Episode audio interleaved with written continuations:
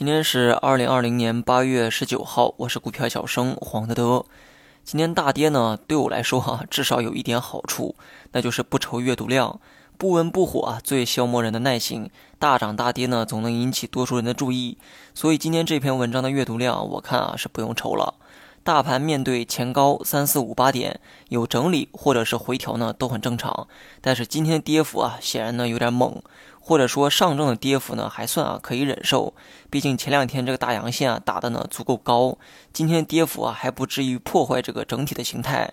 问题呢就在于创业板跌得太深，创业板呢主要是由这个科技和医药构成，而这两类股啊近期表现呢都不好，其原因呢就是因为前期啊涨幅太高。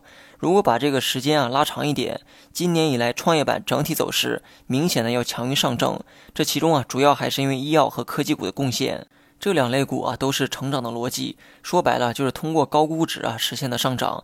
前期估值打得太高，资金呢就有了这个调仓的需求，而这期间消费等蓝筹啊刚好出现了一波调整，调仓的资金呢在没有新的归宿的情况下又流入了这类板块，所以今年涨幅较大的板块呢，要么就是低估值，要么就是业绩有保障的一些行业。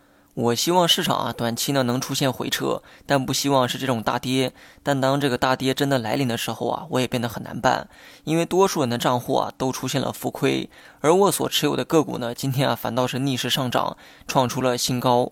我现在手里呢就拿着四只股票，这其中啊除了铁三角之外，还有一只农业股。农业股呢是在八月十四号板块出现回调的时候买的，而那一天的大盘啊刚好走了一个一阳穿四线，比较符合这个短线的买点。那么避免有人抬杠，我也把当时的这个爆单截图啊放在了节目的下方。四只股呢，除了医药之外，另外三只啊都有不小的收获。所以今天很多人问我该怎么办的时候，我也表示很懵逼。我的投资思路啊，一直都是长期分享过来的。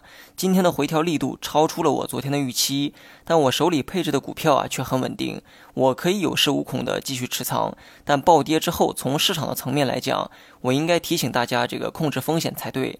所以此刻我也不知道该如何给出合理的建议。如果你的配置啊跟我很相似，那就不用畏惧这个短期的波动。如果是其他的配置，在没有表现出明显抗跌的情况下，建议呢适当做一个防守。那么最后呢，说一下大盘哈。所以说今天跌幅啊比较大，但下方均线支撑呢也比较多。五日线啊暂且不论，稍微呢往悲观一点说，十日线附近或者是下方三三六九缺口一带，都可能成为短期反弹的一个位置。所以说最终的结果啊谁也猜不准，但不妨赌一下这种概率。好了，以上全部内容，下期同一时间再见。